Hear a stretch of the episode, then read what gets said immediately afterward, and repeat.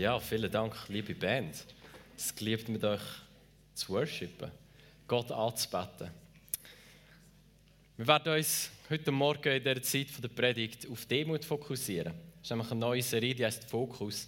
Und das Thema, das ich gewählt habe, heißt Demut. Also Fokus Demut. Und ich werde es so machen, dass wir zwei Bereiche quasi wie uns anschauen. Zu Demut das eine ist Demut vor Gott, das andere ist Demut gegenüber Menschen. Ähm, und ich starte mit einem Vers, Matthäus 23, 11 bis 12, wo Jesus gesagt hat, der Größte aber unter euch soll euer Diener sein. Wow, das ist nicht gerade so gängig gewesen. Der Größte unter ihnen, das war nie der, der dient hat. Und Jesus hat das radikal umgekehrt. Der Größte unter euch soll euer Diener sein. Wer sich aber selbst erhöht, der wird erniedrigt werden. Und wer sich selbst erniedrigt, der wird erhöht werden. Jesus, das ist etwas, was nur Jesus kann sagen. Nicht. Er stellt einfach mal die ganze Weltanschauung der Leute auf den Kopf und sagt, so funktioniert es eigentlich. Wer der Größte wird sein, soll euch ein Diener sein. Und wenn wir Demut vor Gott anschauen, dann äh, ist ein Zitat gelesen, das hat mich das richtig, richtig nice gefunden. Dort steht, ohne den Schöpfer ist das Geschöpf bald erschöpft.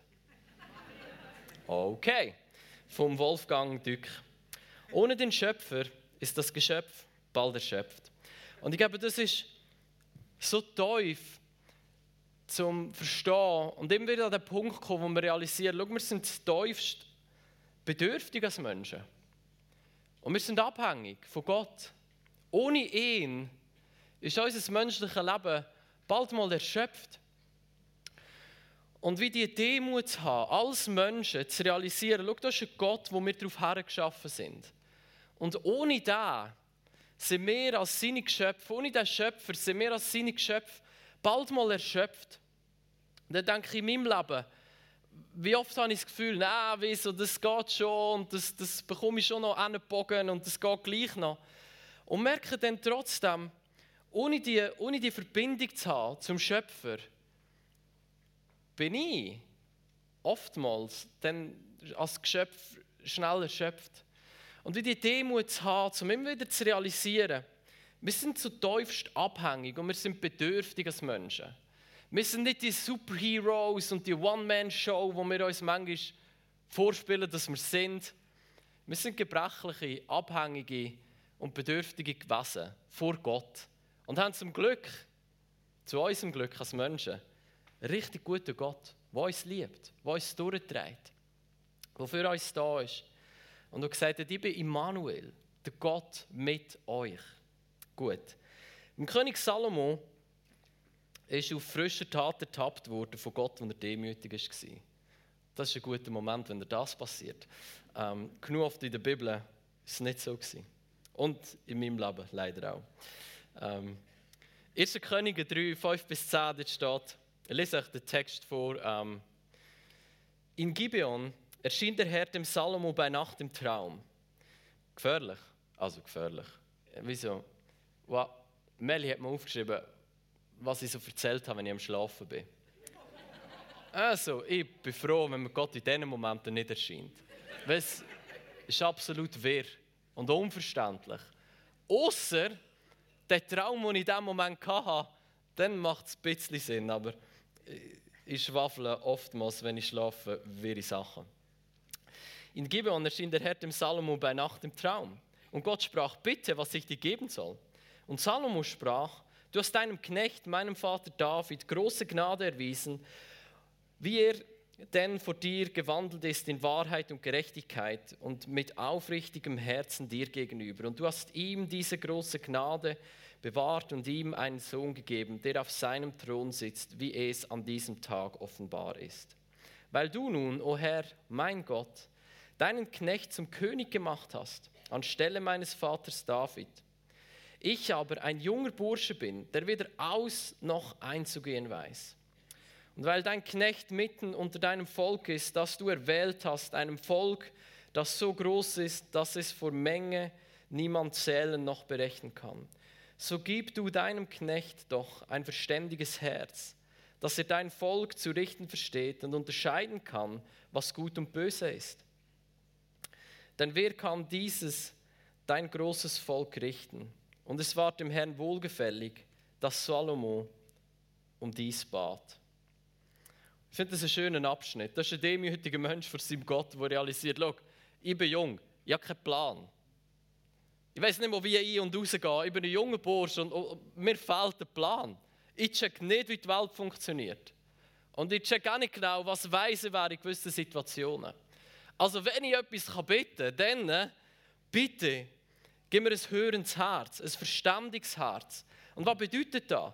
Ein Herz, wo du zu mir kannst reden kannst. Weil ich eben genau merke, ich komme nicht so klar, wie ich manchmal denke, als ich komme. Bin nicht der Superhero und nicht die One-Man-Show, wie ich manchmal das Gefühl habe, dass ich bin. Ich brauche Gott in meinem Leben. Ich brauche sein Reden zu meinem Herz, wo mich einigermaßen durchnavigieren in eine Welt, wo ich eigentlich, wenn ich ehrlich bin, mit mir selber keinen Plan habe. Ich denke, ich würde gerne 1000 Jahre leben. Vor allem, weil es all die guten Sachen gibt, die ich noch hören und lesen Und ich merke, du kannst das gar nicht alles lesen in deinem Leben. Dann denke ich, wow, das wäre schön, ich hätte Zeit, um das alles zu lesen. Aber dann merkst du, wie, als Mensch, du kommst einfach einen Anschlag. Du, du bist begrenzt. Und du bist bedürftig. Und ein Stück weit auch zerbrechlich. Und dann realisieren wir, wir sind alles junge Burschen oder junge Mädels.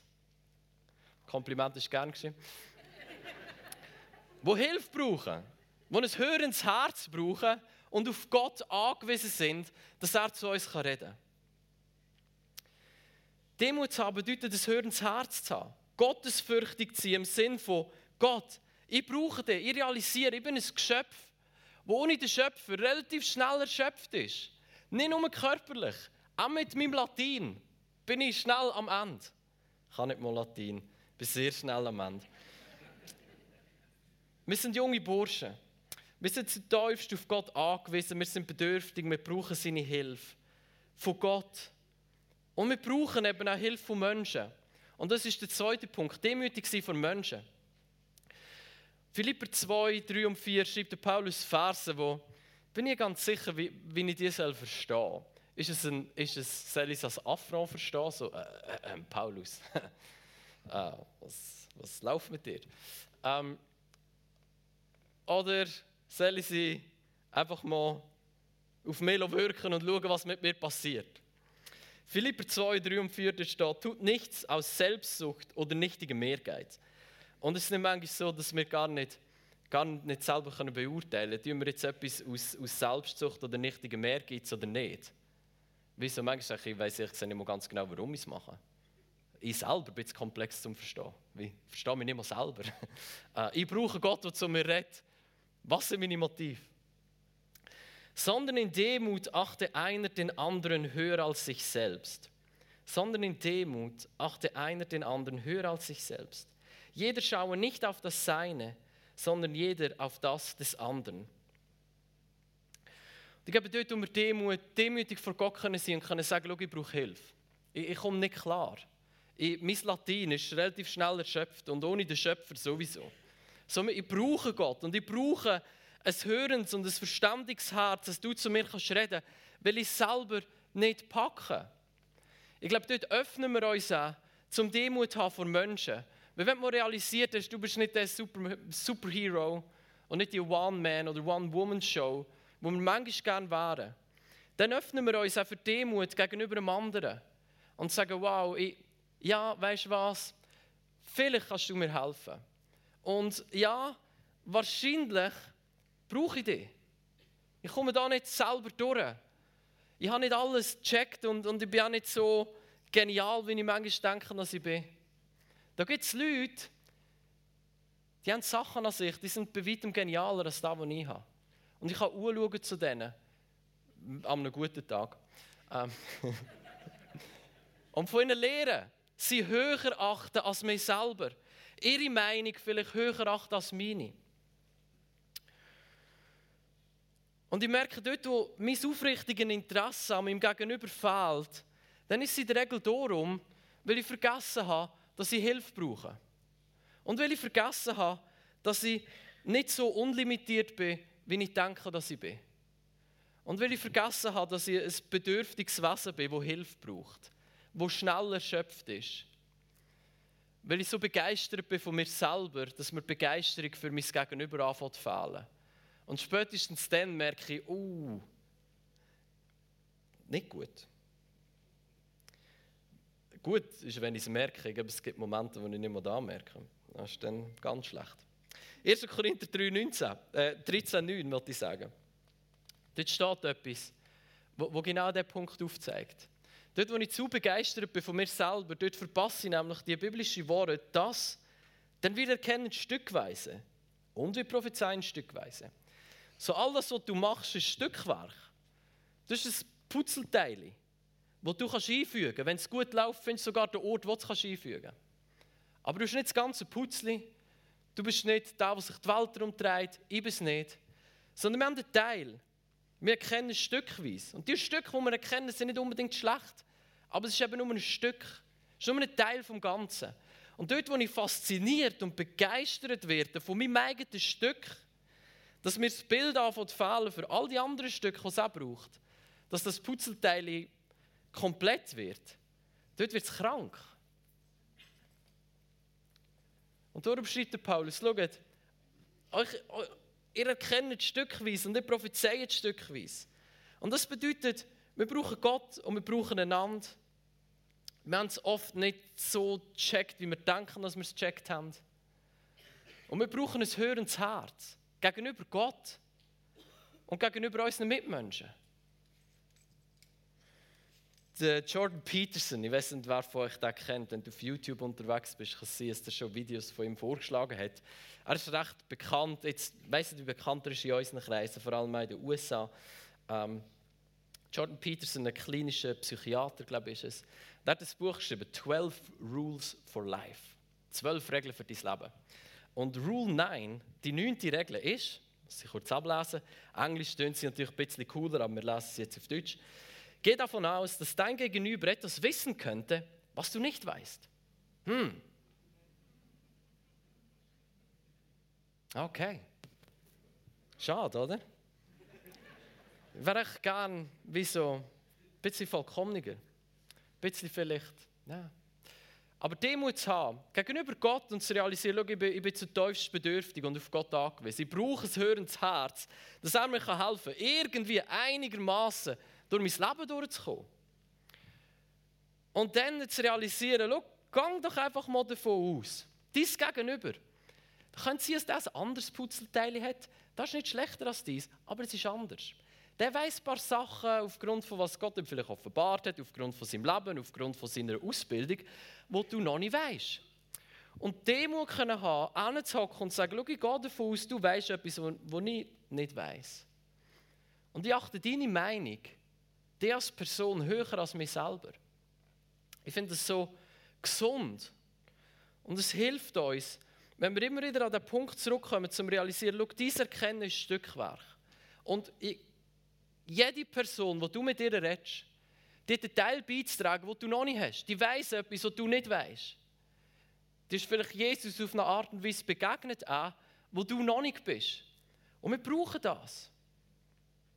Und dann äh, etwas, wo, wo mich angefangen hat zu faszinieren, ist, wie, wie gehen wir an die Bibel her? Was bedeutet es, demütig an die Bibel hinzugehen? Die Bibel demütig zu lesen. Und ich habe gemerkt, etwas, was mir hilft, ist vom Lutz, das ist so ein Theologe, ich glaube, er ist unterdessen verstorben, aber er hat, ein Buch geschrieben, er hat mehrere Bücher sogar geschrieben, eins musste ich lesen, ähm, es ist manchmal wirklich ein Müssen. Also das jetzt nicht, das habe ich cool gefunden. Ähm, und er sagt, schau, biblische Texte sind uns fremde Texte. Es ist nicht wie wenn Zeugen Jehovas an deiner Tür klopfen. Denn in der Regel weißt du, um was es geht. Du weißt, was dir erwartet. In der Regel. Aber biblische Texte sind nicht so, die sind uns fremd. Und ich weiß nicht, ich habe letzte Kierkegaard gelesen, der hat so um 1850 geschrieben. Und schon dort gemerkt, wow, der, der, der hat in einer anderen Welt gelebt als ich. Ich habe ein paar Sachen nicht gecheckt, weil, weil es wie der, der von einer komplett anderen Welt geredet, als ich heute drinnen lebe. Und das ist das 150 Jahre her. Und die Bibel, das Neue Testament, ist vor ca. 2000 Jahren geschrieben. Wie wir davon können ausgehen und sagen, okay, wir akzeptieren mal, dass biblische Texte uns fremd sind. Dass wir sie wahrscheinlich nicht so gut checken, wie wir denken, dass wir sie checken. Und dann realisieren, schau, du brauchst deinen Nächsten. Wir brauchen einander, wo wir alle gefüllt sind mit dem Heiligen Geist und alle ein Putzelteil beizutragen haben. So wir können Sinn machen aus dem, was da steht. Zu realisieren, wir, wir wissen nicht einfach schon von Anfang an, was das bedeutet.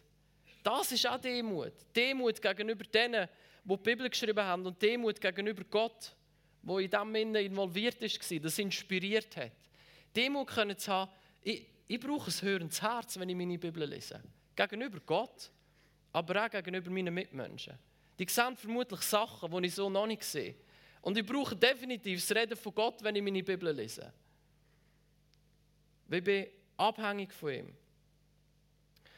Wir tun oft so, als ob alles klar wäre. Und, und ich ertappe mich immer selber, wie ich, oder immer ab und zu selber, wie ich so tue, wenn ich mir die Bibel lese, denke ja, ja, ich check, ja, genau, Paulus, wow, ich check, was du meinst. Und wie dann wieder an den Punkt zu kommen, die auch radikal in Frage stellen und überlegen, checke ich wirklich so gut, was er schreibt? Oder denke ich einfach, dass ich es checke? Das offenes Herz vor Gott haben und sagen, Heilige Geist, ich will da an die Bibel herangehen. Immer wieder neu mit dem Bewusstsein, eigentlich sind die Texte mir fremd. Und ich brauche die, um irgendwie können, dass wir etwas zusammenreimen mit dem. Und ich brauche meine Mitmenschen, die den Heiligen Geist haben, die vielleicht andere Sachen sehen, die ich nicht sehe. Und dann realisieren wir, die Bibel auszulegen und, und eine gesunde Meinung und Überzeugung und Theologie zu gewinnen, ist eine Sache, wo wir alle zusammen involviert sind.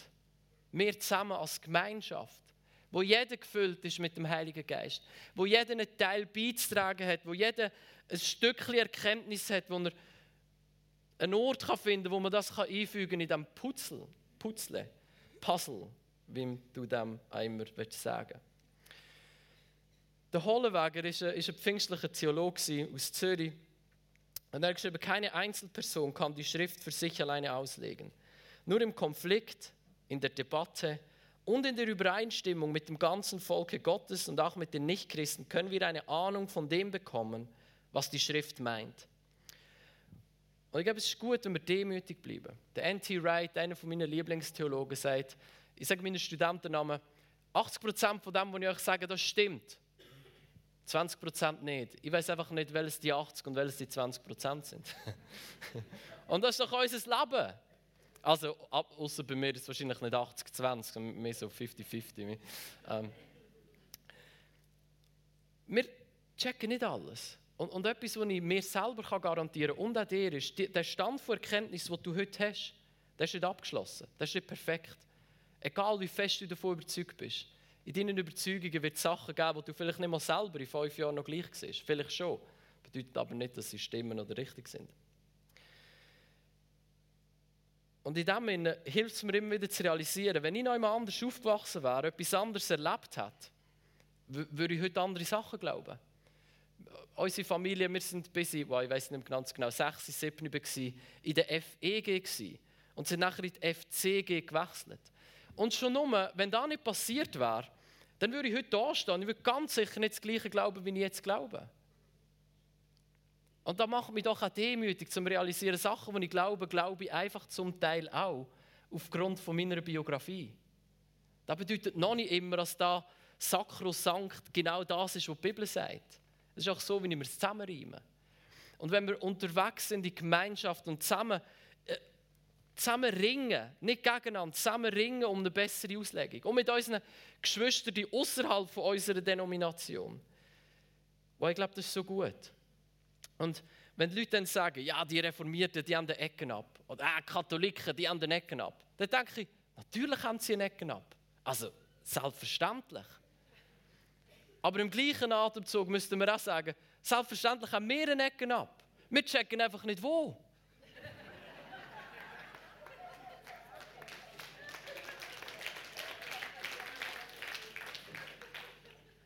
Da geht nicht darum, wir dürfen einander kritisieren. Äh, bitte, Kritik kritisiert mich gern.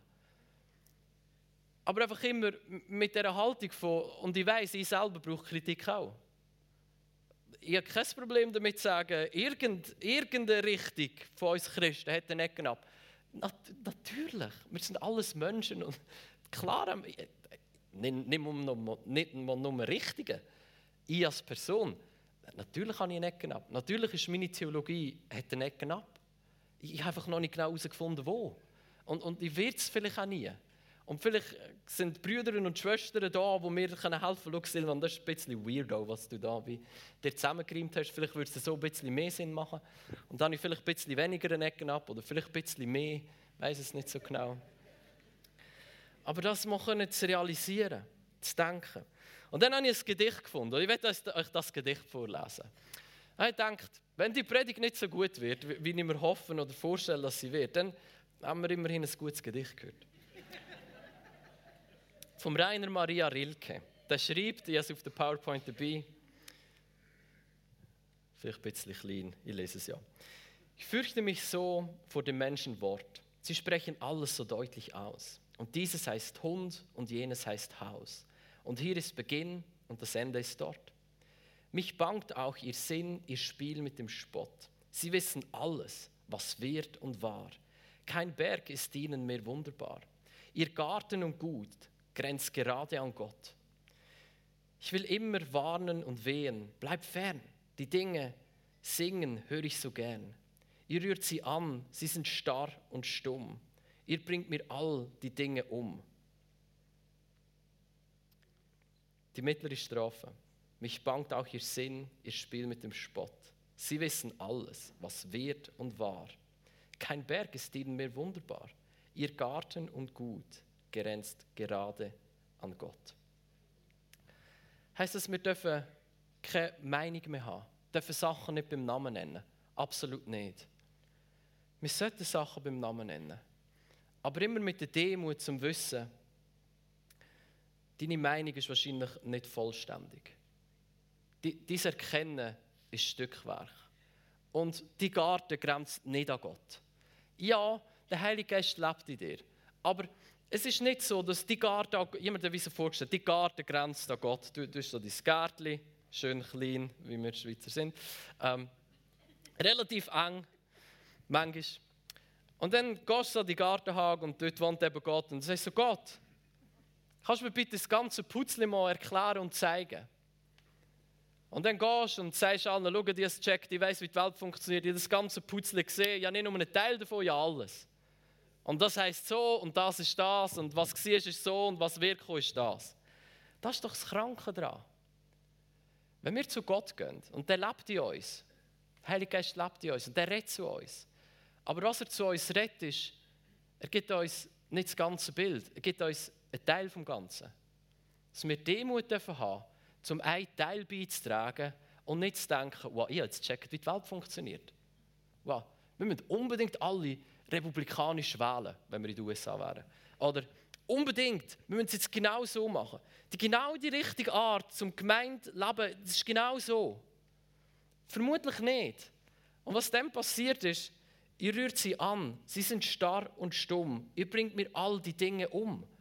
Das Leben geht aus dem raus, wo wir denken, wir haben es erfasst, jetzt check ich es, jetzt ist abgeschlossen, jetzt ist gut. Gott hat es mir gezeigt.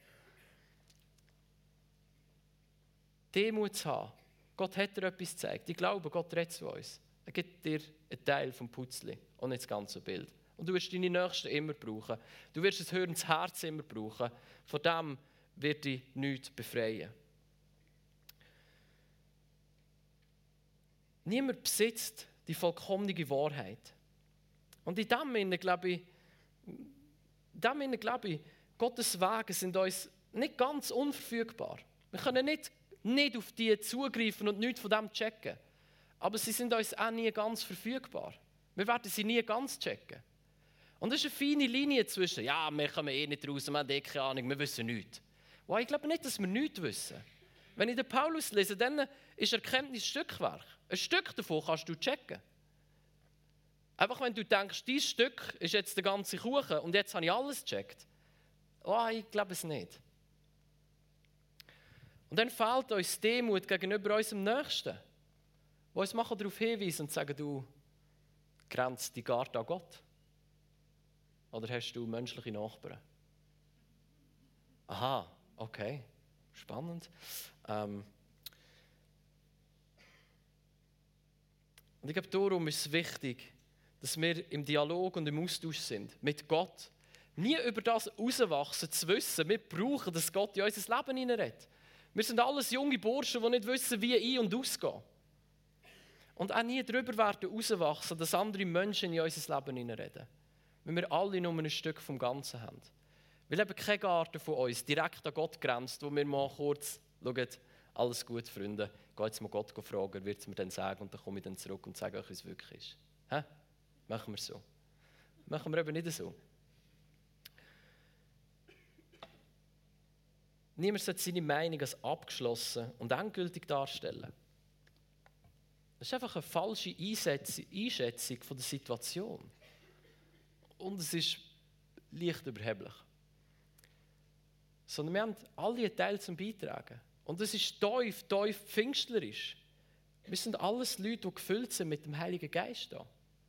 In jedem von uns wohnt der Geist. Und der Johannes sagt, ihr braucht keinen Lehrer mehr, der Geist lehrt euch alles. Wow. Und dann merken wir, wow, ja, das steht in der Bibel, das stimmt. Aber vielleicht verstehen wir es nicht immer ganz richtig. Wir haben ja trotzdem manchmal noch Lehrer da, wir haben gehört, Next Step und so. Ah, wir haben gleich noch Lehrer. Spannend. Hä? Ja, warum? Weil der Geist redet zu dir. Und nachher nimmst du das Teil, das er geredet hat, oder das Teil, das sich anfängt zu vervollständigen in dir innen, nimmst und drehst es in die Mitte zu allen. Und sagst, wow, wo, wo könnten wir das Teil einfügen? Wo kann ich mit Teil dazu beitragen? Im Wissen, wir brauchen jeden da. Demut zu haben, dann auch können sagen, wow, ich glaube, vielleicht ist dein Teil wertvoller als meins. Vielleicht ist der Teil, den du gecheckt hast, fast noch ein bisschen wichtiger als der, den ich gecheckt habe. 1. Könige 3,9 So gib deinem Knecht doch ein verständiges Herz, dass er dein Volk zu richten versteht und unterscheiden kann, was gut und böse ist. Denn wer kann dies dein Volk richten? Und ich würde sagen, so gib deinem Knecht auch ein verständiges Herz, dass er sein Leben normal leben kann und unterscheiden kann, was gut und böse ist. Nicht nur, wenn wir ein Volk richten müssen, wenn wir König sind wie der Salomo, brauchen wir ein verständiges Herz. Schon nur, dass ich mein Leben einigermaßen gesund und einigermaßen gut und einigermaßen nach dem Maßstab von Gott gestalten kann, brauche ich definitiv immer wieder das Reden von Gott in meinem Leben und das Reden von meiner Geschwister in mein Leben hinein.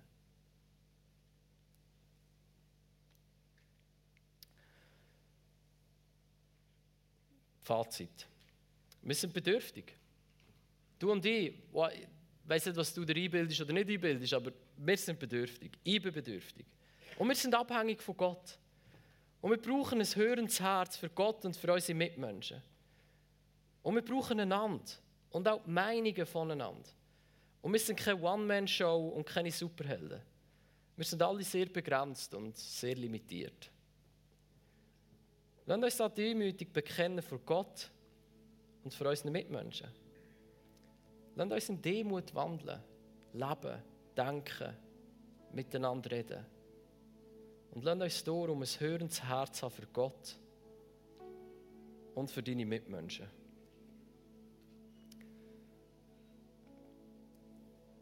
Und ich werde, dass wir den Heiligen Geist einladen und ihm sagen, da ist ein Knecht von dir.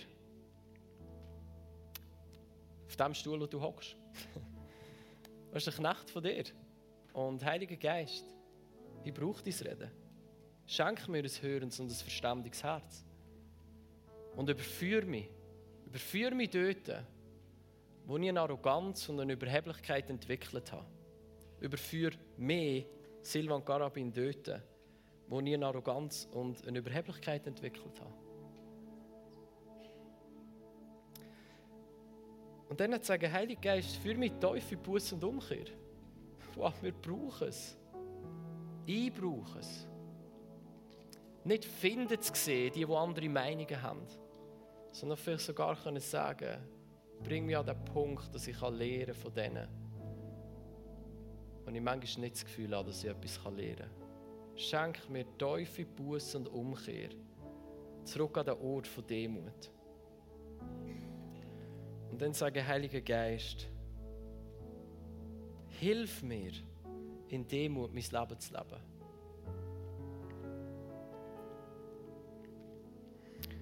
Und ich denke, dass wir uns einfach eine Zeit nehmen, wo du vor Gott bist. Ich meine, vielleicht wirst du einschlafen und der Herr wird dir im Traum begegnen. Who knows? Ähm, vielleicht bist du eingeschlafen. Aber vielleicht wird es einfach so sein, dass du auf deinem Stuhl hockst und Gott einladest, in dein Leben hinein, zu reden, dich zu überführen, dich neu mit Gott zusammen dazu entscheidest, hilf mir, den Weg von der Demut zu leben. Und Heilige Geist, wir, wir laden dich ein. Wir danken dir eigentlich, dass du schon da bist. Und wir beten, Heilige Geist, überführe unsere Herzen dort, wo wir den Weg von der Demut verloren haben. Dort, wo wir das Gefühl haben, da, wo wir gecheckt haben, das ist es jetzt. Dort, wo wir keinen Platz mehr haben in unserem Putzle für die anderen Teile.